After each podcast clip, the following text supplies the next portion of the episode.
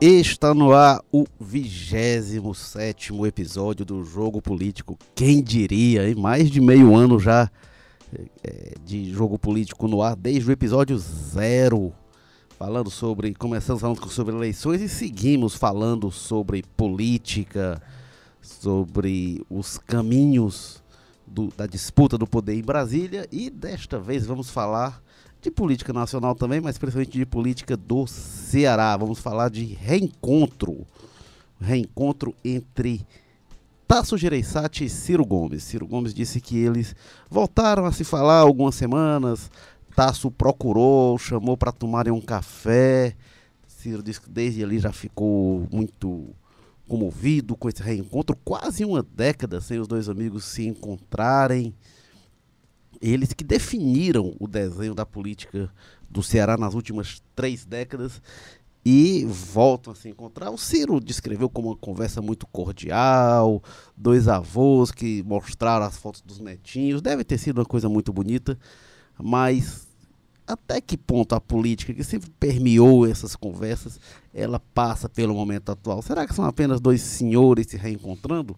Ou a gente pode estar vendo um, algo para o futuro também do Ceará, do Brasil, são dois políticos de alcance nacional. E para tentar responder a estas questões, temos aqui Carlos Maza, coordenador do Povo Dados, repórter do O Povo. Olá, Carlos Maza. Olá, olá, Érico, olá, ouvintes aí. 27 episódios, né? Você faz parte dessa história.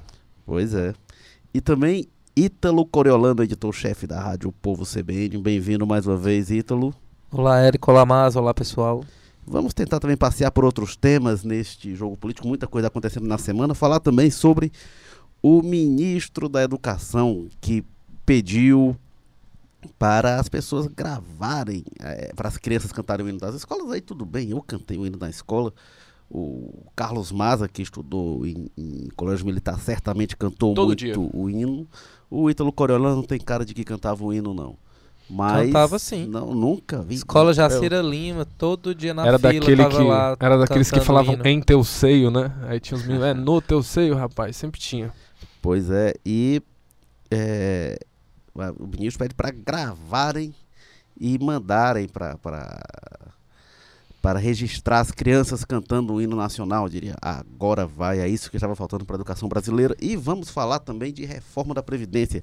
Será que vai? Então vamos, vamos voltar aqui, vamos começar com Tasso e Ciro.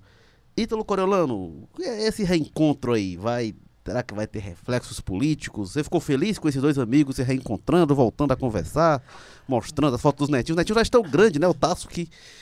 Isso aí vale lembrar, o Tasso e o Ciro se afastaram na eleição de 2010. Que foi quando o Tasso disse que ia cuidar dos netinhos. Pois é, o- o- os Ferreira Gomes não apoiaram o Tasso. O menino já tem aliança- 8, 9 anos. teve aliança com o Eunício e com, e com José Pimentel, os dois se elegeram, o Tasso ficou em terceiro, ficou sem vaga no Senado e disse que ia cuidar dos netinhos. E agora está mostrando as fotos Foi dos meio que o, que, já estão o, grandinhos. o Lula chegou em 2010, acabou pro- provocando aí a separação dos dois. O Lula agora sai de cena um pouco, né? Que está Pois preso e se reaproximam, né?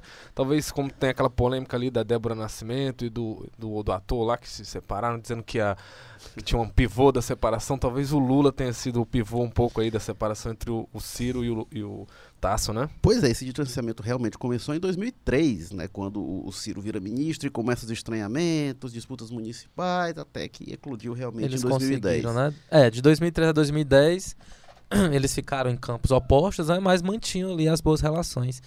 É, e veio 2010 e ficou aquela situação realmente que não dava pra é, acomodar os interesses, né? Eram duas vagas, enfim. Ficaram aí com o Eunício É, e eles com o foram se separando aos poucos, né? Porque era nacionalmente divergentes, mas no Ceará estavam alinhados com o Lúcio Alcântara. Aí depois na eleição do Cid foi aquela coisa meio estranha, o PSDB não tá, mas tá, e aí Uhum. depois É, rompeu em de vez, 2010 veio o veto do Lula, né? Que não deveria ter mesmo votos pro Tasso aqui no Ceará, que era o Pimentel e o Eunício, os senadores do Lula. Quem não lembra daqueles históricos vídeos do Lula, quem vota num vota no outro, quem vota num vota no outro, e não vota em mais ninguém. O ninguém ali que o Lula frisava com muita raiva até no vídeo era claramente o Tasso Gereissati, né? É, mas se a gente for observar nesses, nesses nove anos, né, digamos assim, de separação entre os dois, é, eles sempre conseguiram manter o respeito um pelo outro. Se você for comparar o Ciro falando mal do Eunício e o Ciro criticando, entre aspas, o Tasso, é uma postura totalmente diferente. Porque ele tem consciência é, de o que, o que ele é hoje na política, ele deve basicamente ao Tasso, que foi quem colocou ele, é, foi o padrinho dele, enfim, garantiu a eleição dele para governador é, na primeira vez, né? É, e, inclusive, eles, se eu, se eu não me engano, eles chegaram até a se reunir em outros momentos. Teve reunião ali ainda no começo é, da crise, em outros momentos também oficiais. Eles tiveram esses, esses encontros, né? Se é, complementaram. Recentemente, é, tinha encontro, assim, mas não uma conversa como essa. Teve encontro recentemente Tasso Cid, né, para quando começou -se a se falar de eleição para o Senado que o Tasso podia ir, o, o, inclusive o Ciro falou que nunca agradou a ele esse distanciamento. Né? É, eu ia falar exatamente disso. É, o Cid, eu acho que ele acabou tendo um papel muito importante porque ele, basicamente, quem encampou a candidatura do Tasso ao Senado, tentou atrair ali o, a rede, né, outros partidos, o PSB, para tentar formar essa, essa frente, né, digamos assim, é, mais progressista na disputa pelo Senado, né? Acabou que não deu certo, o próprio Tasso a, é, retirou a candidatura, mas é, se ensaiou aí uma reaproximação, né? Afagos, né? Mais pelo lado dos Ferreira Gomes. Acho que foi uma coisa que partiu do próprio Cid, né? Dos próprios, do próprio Ferreira Gomes, por, por enxergar no Tasso uma opção é, que não é à esquerda, mas ao mesmo tempo que não ficaria lambendo as botas do presidente Jair Bolsonaro. Né? Eles, e aí, obviamente, que isso tem reflexos é, aqui no Ceará. Né? Resta saber se isso é, se concretizaria politicamente, partidariamente, numa aliança, numa composição, aí já são outros 500, né? porque a gente está falando de PDT e PSDB. Né, esquerda e uma centro-direita, né? Eu não sei como isso poderia se concretizar numa eleição. Agora a gente vai ter 2020 na disputa para a prefeitura de Fortaleza. É, ainda está muito cedo, mas eu não sei se a gente teria um apoio do, PD, do PSDB a um candidato é, escolhido pelo prefeito Roberto Cláudio. Eu não sei se vocês é. conseguem ver é, isso. É, eu acho assim, a política ela é muito dinâmica, né? Como se costuma dizer aí. A gente viu agora mais recentemente aqui no Ceará o caso claro aí do Camilo Santana se reaproximando, uns afagos com o Eunício Oliveira, né? Eles que se bicaram tanto aí de 2014 até 2017 ali, de repente foram se reaproximando, claramente de olho na reeleição do Eunício ano passado, que acabou não dando muito certo pro Eunício, pro Camilo deu. É, e agora, o, o, essa questão do Ciro e do e do Tasso, é um processo que está se construindo aí. Eu acho que, como vocês frisaram muito bem, desde essa eleição do Senado ficou muito mais claro, né? Que as peças se movem para se reaproximar e muito porque o contexto de ambos os personagens principais dessa história está muito propício para isso, né? O Tasso a gente sabe que está em rota de colisão com o PSDB ali mais tradicional de São Paulo, do Aécio Neves, desde que começaram a, a esquentar a chapa ali para o partido na Lava Jato, o próprio ali o, o, o pessoal do PSDB do núcleo mais duro do partido foi sendo implicado em alguns casos, foi sendo afastado, né, do poder, principalmente o Aécio Neves e o Tasso sempre foi se colocando como não, vamos fazer uma autocrítica política, vamos renovar o PSDB, e aí se mostrou uma postura mais pragmática, né, de não, não ficar na polarização PT-PSDB, mas sim pensar em novas é, alternativas para o partido, se livrar dos afastados de esquema de corrupção, né, brigou para ficar na presidência do partido, depois brigou inicialmente para ficar na presidência do Senado, e o Ciro vem também tentando se construir mais ou menos nessa mesma linha do Tasso, né, que é propor uma nova, uma alternativa. A gente viu muito claramente isso na eleição do ano passado, que o Ciro era o candidato nem, nem né, da polarização lulista e bolsonarista, tentou emplacar essa tese aí, não conseguiu, mas conseguiu se firmar como um personagem relevante no processo político e está tentando ampliar essa influência. Então é nesse momento que eu acho que o Tasso, como virou meio que um medalhão moral ali do Senado, né, virou meio que uma referência para vamos fazer a política fora do partidário, vamos pensar uma coisa além disso, o que a gente pode construir de projeto. É, os dois estão muito parecidos nesse discurso, né? E você, Érico, você acha que isso, essa, essa semelhança, essa aproximação aí que tem sido ensaiada, vai dar bom nas urnas aqui em Fortaleza em 2020? Pois é, o Ítalo levantou essa questão do PSDB e PDT. E essa aliança sem o Cid, mas é, é, ela já aconteceu Já existiu com a em Patrícia. 2008, Uhum. que foi a última eleição que o Tasso e o Ciro estavam juntos. O partido do Ciro estava com a Luiziane, que era o PSB na época. A Patrícia no PDT concorreu com o apoio do Ciro, que ele, ele disse, o Ciro declarou isso, co- cometendo infidelidade com o partido, e, o, e com o apoio desse Ciro do Tasso, né? Então, tem uma coisa aí que eu acho que é importante, que é, é, a re- relação dos Ferreira Gomes com o PT. O, o Ciro e o Tasso, eles começam a se distanciar na medida em que os Ferreira Gomes se aproximam do PT. E aí, isso foi sendo preservado, falei, no Estado até que chegou, se tornou inconciliável em qualquer nível, em 2010. E aí, é- essa conversa, assim, não, a gente não tem informação de, de que tenha tido entendimento político. Acho muito improvável que não tenha ocorrido. Inclusive, o, o Ítalo bem lembrou, o Cid foi meio que o pivô desse desencontro, quando a decisão de apoiar o Eunício, o compromisso de apoiar o Eunício, e, e o- meio que o ser levado a apoiar o Pimentel, é, foi um movimento do Cid. Se dependesse do Ciro, eu acho que aquilo ali nunca teria acontecido. E o Cid disse que estava tentando articular, tentando conduzir um arranjo mais ou menos como que foi ano passado, da candidatura informal, do Eunício e tal, sem apoio oficial, que acabou dando muito errado, né, pro Eunício. Mas era, era o desenho que o Cid estava conduzindo e disse que o Tasso se precipitou na época. Mas, enfim. Inclusive, o próprio Ciro já disse que jamais apoiou o Eunício para nenhuma candidatura, né?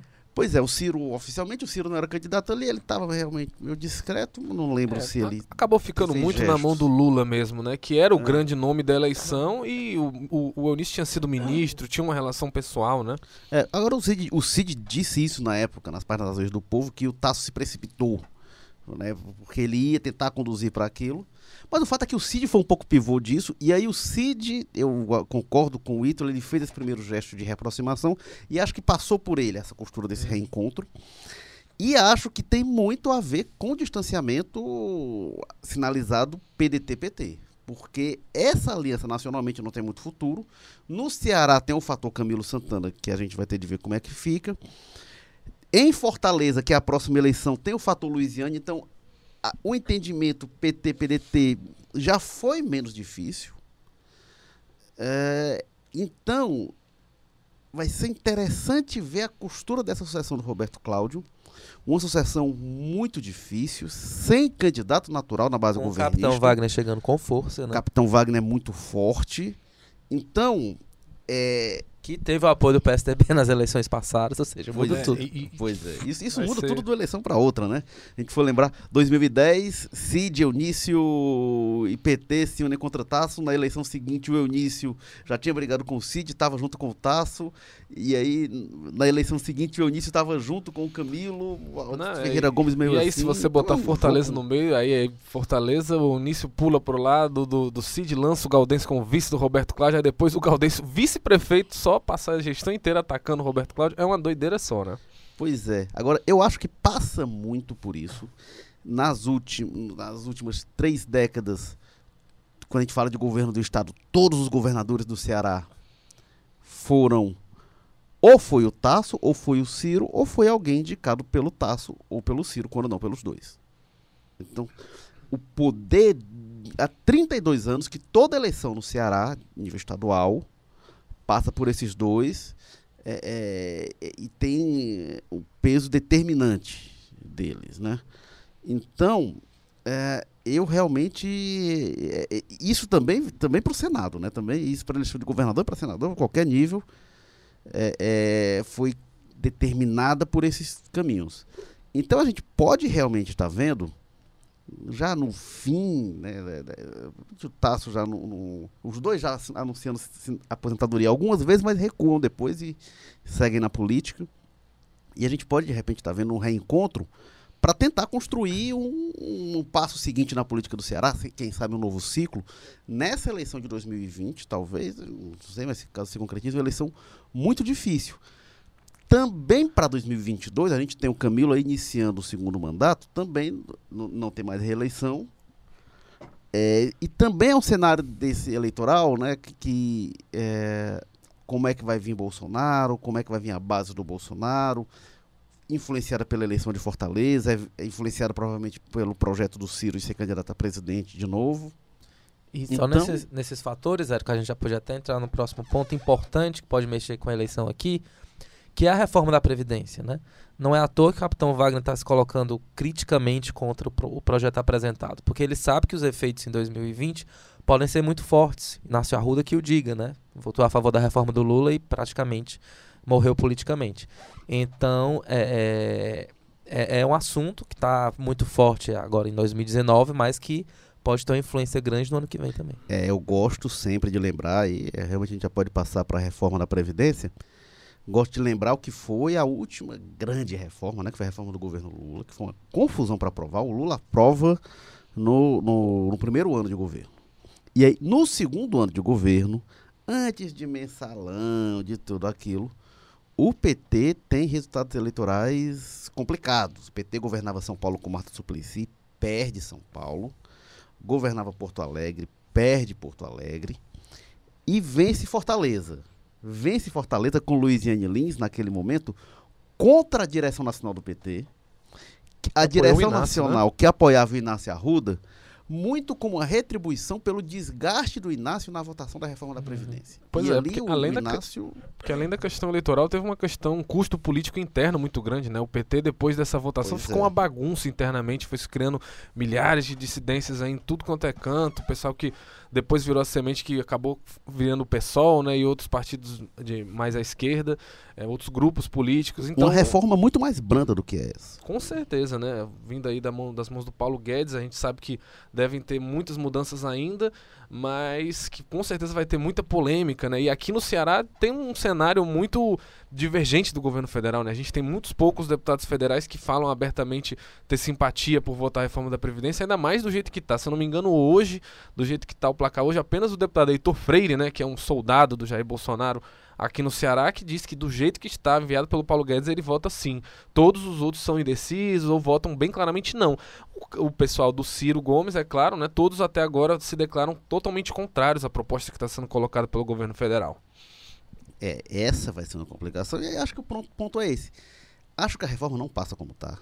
E ela não é- foi colocada para passar como está. E a questão é que o que margem de negociação vai ter e a capacidade de articulação. O presidente Jair Bolsonaro entrando diretamente nessas negociações, ele vai ter de se provar é, nessa articulação política pela primeira vez.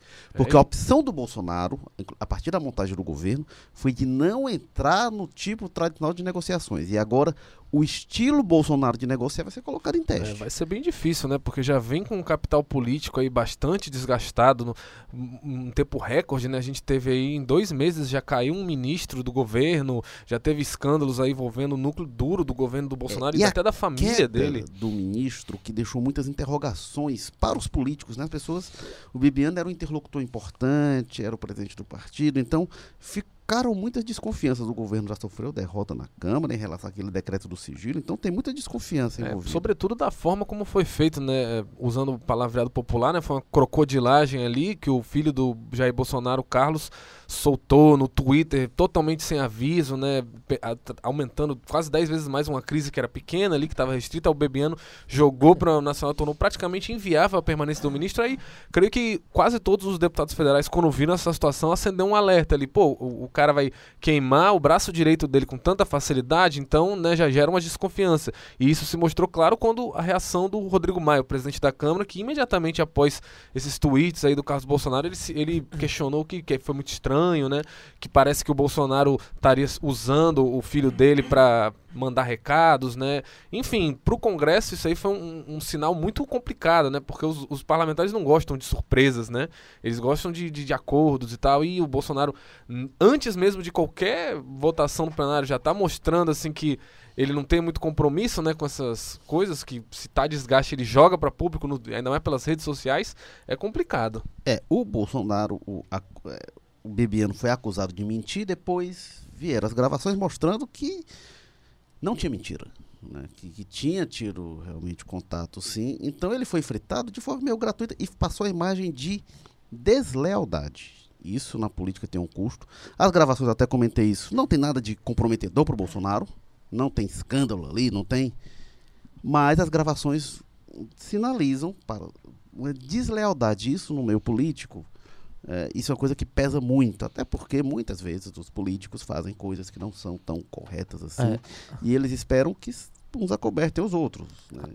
Agora, só, só em relação a, a como aprovar essa reforma, né? Do jeito que está agora, radical, mesmo que, eu- que aconteçam algumas concessões. É, pelo método político que o Bolsonaro defende, vai ficar muito complicado, porque ele disse que não vai é, lotear o governo politicamente para ter algo em troca, né? Ele já disse que não vai fazer isso. Inclusive, já tem até umas portarias, né, que dificultam bastante a nomeação de cargos do segundo e terceiro escalão, né? Você passa por várias etapas ali com a Casa Civil comandando isso, já já desagradou muitos partidos da base. Se a gente for acompanhar a história, como é que o PSDB ou o PT conseguiam aprovar esses grandes grandes projetos, né? projetos importantes, né?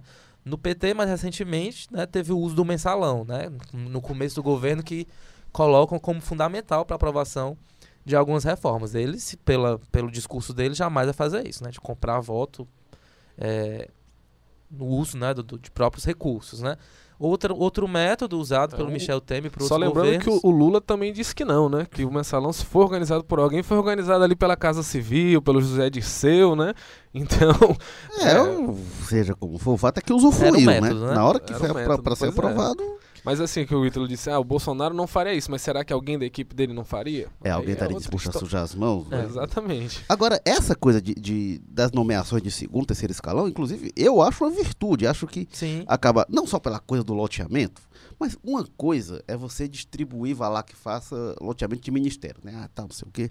Aí você bota o cara, o ministro da Saúde, o ministro da Educação, que vai ter uma visibilidade, vai ganhar um espaço para isso. E a conta política vem, né? Quando os caras começam a colocar gerente de quarto escalão, empresa de visibilidade nenhuma, eu sempre fiquei me perguntando, pra que que algum político vai querer indicar um cargozinho desse?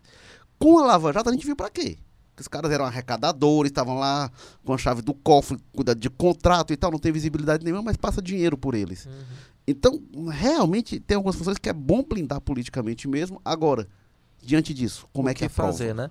É, e você pode até conseguir o apoio ali de uma parte do DEM que realmente está muito comprometida com a reforma e com o governo, o próprio PSDB, é, o Novo, né, que tem ali uma certa representatividade, mas não é suficiente para aprovar a reforma. Se for no- só nessa questão ideológica da defesa da necessidade de uma mudança na Previdência, você vai ficar longe dos dois terços. Né? Então, o que outras estratégias o governo teria? Porque não adianta tentar mudar a opinião pública e mobilizar a população. Assim, pode até ter um efeito, mas pelo que a gente observa agora, a rejeição é grande, né? As pessoas não querem ficar 40 anos trabalhando, né? Não querem chegar, professor chegando a, a 60 anos ainda em sala de aula, né?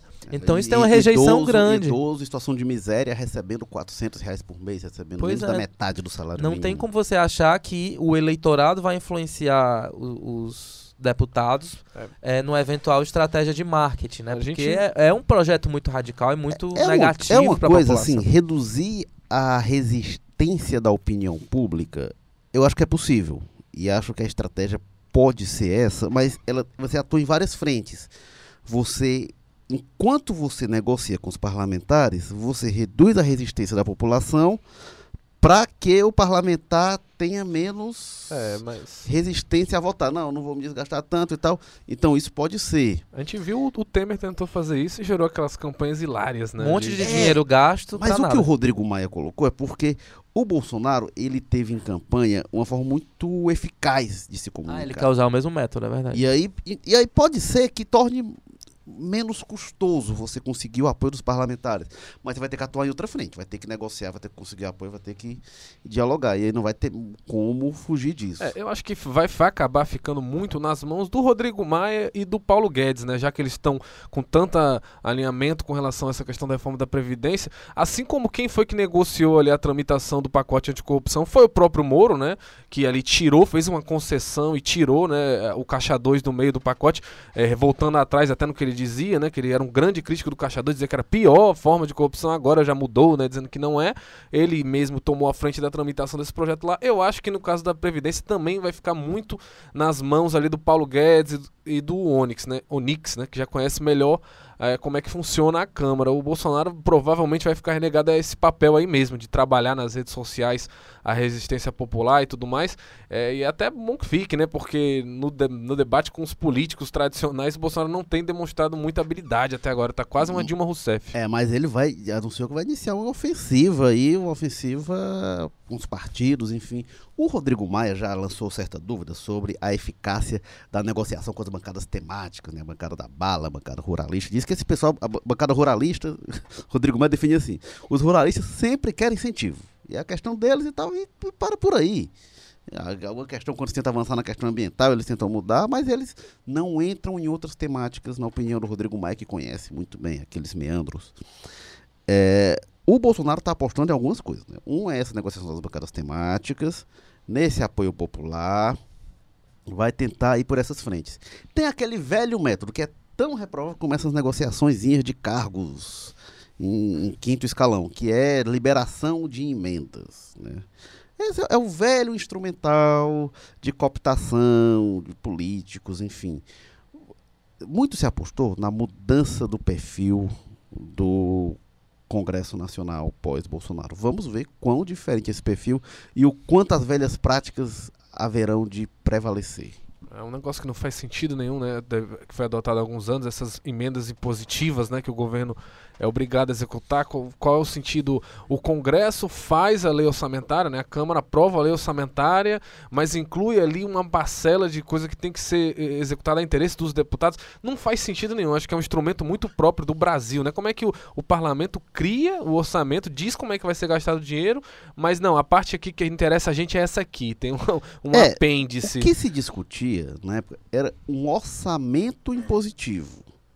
Né? Um orçamento globalmente impositivo, que aí eu Se discutia como desculpa, né? A gente sabe que na prática o que É. eles queriam eram as emendas. É porque, na verdade, eu acabo preferindo a emenda impositiva do que, do que a emenda por prerrogativa do governo. Porque a impositiva tá lá e o governo vai liberar.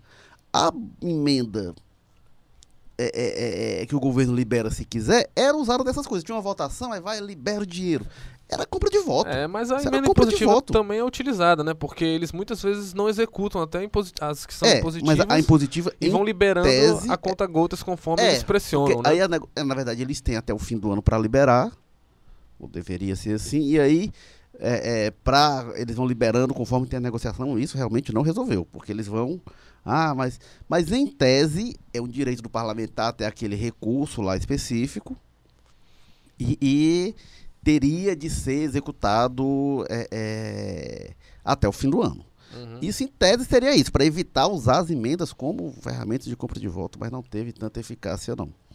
Bom, e o último tema aqui do nosso jogo político de hoje, um jogo político multitemático, vamos falar do ministro Ricardo Vélez, ministro da Educação, colombiano, que está pedindo né, para que o hino nacional seja cantado nas escolas, para que é, as crianças sejam filmadas e que seja distribuído esse vídeo, né? Sejam enviados os vídeos.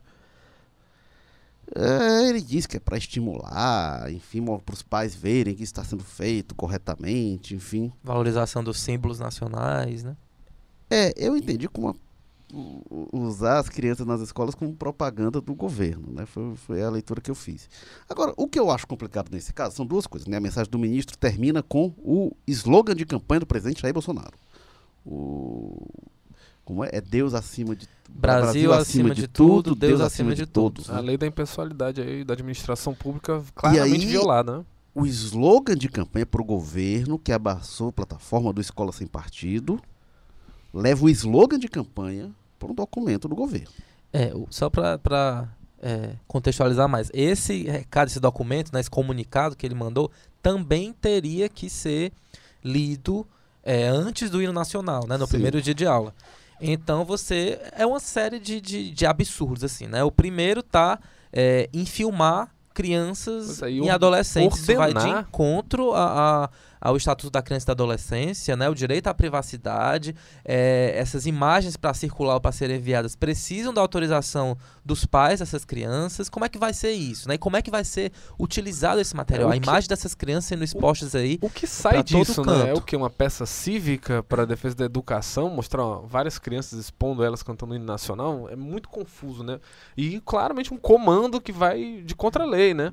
É, para além disso, ainda tem essa questão, a impessoalidade do- da, da administração pública que está sendo ferida por usando slogan de governo em comunicado oficial, é, mandando filmar crianças, atentando aí contra o Estatuto da Criança e do Adolescente, que muitos dos setores ligados ao Bolsonaro não escondem o desprezo dele por essa lei, né? E terceiro, que é uma ingerência sobre a gestão das escolas municipais e estaduais, que não são competência do governo federal nem do Ministério da Educação. Ou E, seja, e ainda é um teria show um- de horrores aí, essa, essa, essa ação que é a primeira, né, de grande ação aí, de grande É, visibilidade que é feita de fato na educação, né? Porque o Vélez tem falado muita coisa, mas eh, muita pouca coisa relacionada só- a como só- funciona só- a educação no Brasil, né? Só para completar o que seria o quarto absurdo, o quarto elemento desse, desse, desse pedido, né? Não é uma ordem, é um pedido, mas tem um, tem um caráter muito positivo, que é a própria frase, né? Deus acima de tudo, né? Você vai querer que as crianças falem isso, ouçam, enfim. Mas é o Deus de quem, né? Porque aí você já fere também a questão da laicidade do, do Estado, né? Você não pode dizer para um conjunto de alunos, né, que aquele Deus ali, o, o cristão, porque, o, porque é o Deus que o presidente acredita, é, tem que ser ali incluído no, numa etapa é, da, do dia escolar, né? Mas que seria o, a fila para poder eu- ouvir eu- o, o hino e depois falar essa frase, né? Que vai realmente contra a liberdade religiosa, né? Outro elemento é, Mas, complicado Ítalo, para você é, levar. Eu acho que você está sendo muito radical. Eu tenho certeza que os nossos fiéis guerreiros do Escola Sem Partido estão de olho nesse caso e eles vão ir Ah, pra cima não, do não. Vélez. Ma- Mas, É o que eu mas queria que acontecesse não, mas é mesmo. dizer, o Escola Sem Partido se manifestou e criticou o ministro. Criticou? Ah, de hoje de então manhã, menos Escola, mal. O Escola Sem Partido é, Aí, ó. é, Eu, eu não falei? já se manifestou Tão- tão de ao olho. contrário. E precisava mesmo, porque vai realmente. Porque é, eu é, nunca, de nunca, encontro- nunca vi nada mais parecido com doutrinação realmente do que essa decisão absurda do ministro. Não, fora o- só o, o fato de ter sido um expedido a alcance nacional para todas as escolas já dá uma dimensão a isso, né? É, Eu ouvi alguma coisa do tipo nos governos petistas que foram tão criticados aí com relação à doutrinação, um comunicado oficial com esse caráter nacional. Ministro, né, o ministro Fernando Haddad, né? mandava- Não me lembro. Isso é uma coisa. Não tenho nada contra cantar um hino na escola. A gente falou, todo mundo aqui cantou um hino na escola. Não, não vejo problema nenhum. Tem uma questão aí. Era divertido. Pois é. Vamos falar assim, na verdade. As crianças em geral adoram porque interrompe a aula. Então você sai de sala de aula, pra pôr ordem nos meninos e tal, já leva um tempo. Então aquilo ali. Mas ok, não, não acho que é isso que vai afetar a educação. Vejo como complicada essa questão do slogan de campanha. Está colocado no documento oficial. Acho uma questão muito cafona, né? Muito cafona, né? Uma coisa meio estado novista, né? Isso é coisa Autoritário antiga. mesmo, né? É, acho, acho realmente bem, bem complicado. Só para só Mas- completar, Érico, a própria ministra dos Direitos Humanos, da Família e tudo mais, né, a Damares Alves, ela defendeu né, essa medida, disse que a execução dos hinos nas escolas é uma obrigação agora, tanto na rede pública como na rede privada, e também defendeu é, É filmar baboseira, as crianças, né? E que, segundo ela, isso servirá para mostrar aos pais das crianças que a lei se cumpre no Brasil. Mas que lei? Qual é a lei que digo assim, exige que é uma seja... baboseira, não, não o hino em si, tocar o hino, né? Mas os ministros ficarem entrando nessa polêmica, cara, num, num Brasil, Cara, num país não. como o Brasil, uma situação da educação nossa. A ministra dizer que é uma obrigação na rede pública. é, é, Privado, lá, tudo. O governo federal tem de se pôr no lugar dele, tem de saber os limites da sua atuação. É igual, quando, antes da eleição, antes da, da posse, o Bolsonaro falou que ia mudar a regra do WhatsApp do compartilhamento de mensagem que restringir. Então, gente, calma. O WhatsApp é multinacional, o governo brasileiro não pode decidir isso, como é que funciona o aplicativo. Eh, E a ministra está tá sem noção também do limite do poder dela. O ministro, o ministério vai determinar nas escolas municipais, nas escolas estaduais, que vão, assim, é uma coisa meio descabida. Por isso que eu acho que ó, esse governo sofre de esquizofrenia, porque uma hora eles defendem a liberdade, o Brasil tem que ser livre, o PT É, vai fazer uma ditadura. Aí agora quer impor como escolas privadas ou públicas devem eh, se comportar. Isso é um absurdo. Agora, Uma coisa que eu acho, talvez, o mais complicado nisso tudo é o quanto o senhor Ricardo Vélez não trata de educação. Outro dia era falando que os brasileiros, quando vão para o exterior, é, é, ficam roubando as coisas e não sei o quê, e levam, e que tinha que educar os turistas brasileiros que vão para o exterior. Olha a preocupação dele. É, aí depois é falando que tem que filmar as crianças cantando o hino e tal, papapá. Gente, e educação? Cadê a, o, o que, é que a gente está falando? De aprendizado, de leitura, de interpretação de texto, de, De expansão- saber fazer expansão conta, da de rede. matemática. O que está se falando disso? É, Cadê? Provavelmente agora com essa polêmica o governo vai agilizar alguma coisa nesse sentido. Talvez aí quando o ouvinte for escutar o podcast já tenha alguma medida anunciada, mas até agora não tem nada, né? Não, Se é uma- em pequenas polêmicas, como tem sido acontecido. Pode ser até que é o ritmo do novo governo, que estão chegando as pessoas ali nos ministérios, mas até agora muitas das coisas, com exceção talvez do Paulo Guedes, né, e do Moro, que vieram com pacotes Isso. firmes, a gente tem ali um- uns ministros que não sabem, parece muito bem o que estão fazendo, né? Uma, uma série de declarações desastrosas vindo por todos os lados e, e- e muita pouca coisa Não, com o que, pertinência o às que pastas. seria né? do governo Bolsonaro se não fosse Paulo Guedes e Sérgio Moro? Porque não tem nada. Não, pois é. Agora, é de uma indigência, assim. O que é, que- é, é o segundo mês de governo, gente. E aí o ministro da Educação, acho que o problema é esse. A primeira medida dele é essa, porque é isso que a gente vai dar. Pelo amor de Deus, vamos atacar os problemas, realmente. Vamos falar de educação, falar de aprendizado, falar de sala de aula, que é Até isso porque que o eu acho que é o eleitor problema. espera, né? Muita gente ligou- votou no Bolsonaro porque esperava que parasse de se falar. O Bolsonaro fez vários vídeos, né? Dizendo, ah, o Japão, a criança tá falando de matemática, de português. né, Português não, né? Japonês, no caso.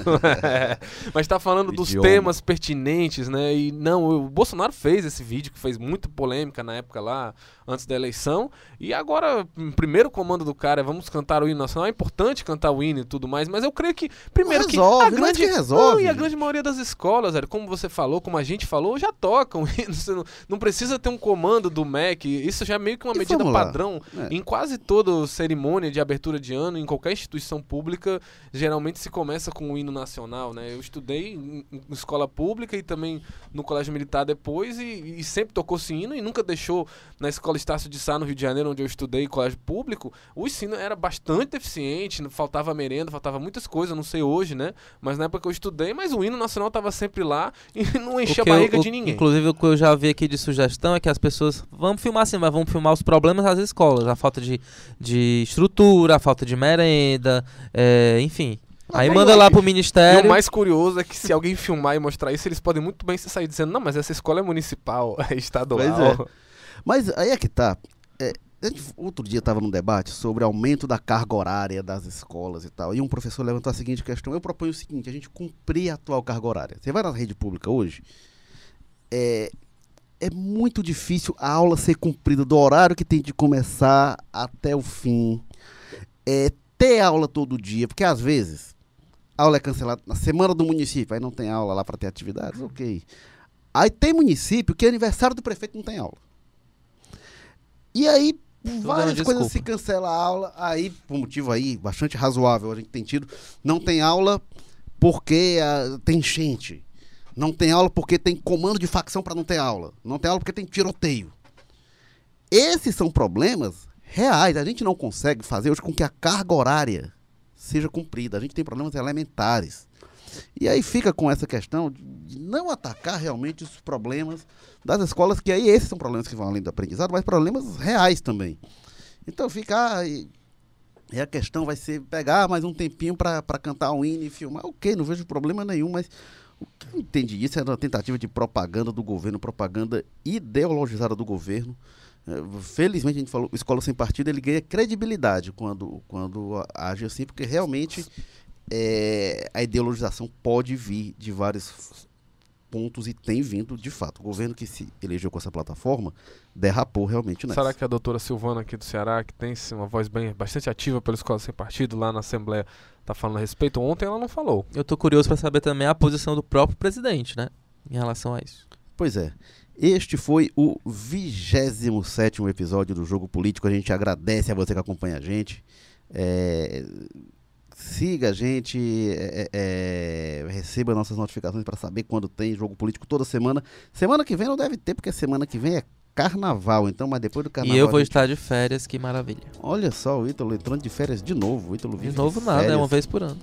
O jogo político teve apoio técnico de Kleber Galvão, edição e produção de Nicole Pontes, coordenação de produção Marcelo Gomes, publicação João Vitor Duma, estratégia digital David Varelo, o editor-chefe do jogo político é o Tadeu Braga, o editor de política é o Walter George, que está de férias, ele há de voltar depois do carnaval também. Só a gente não tira férias aqui, Eric. Pois é, editora executiva da redação é Ana Nadaf o diretor-geral de jornalismo é o Arlen Medina Neri. Obrigado, Carlos Maza. Opa, obrigado, Érico. Sempre um prazer estar aqui. Obrigado, Ítalo Coriolano. Valeu, Érico. Valeu, ouvintes. Volto em abril aqui, viu? Podem me esperar. Vamos aguardar. Eu sou o Érico Firmo e o Jogo Político fica por aqui. Até a próxima.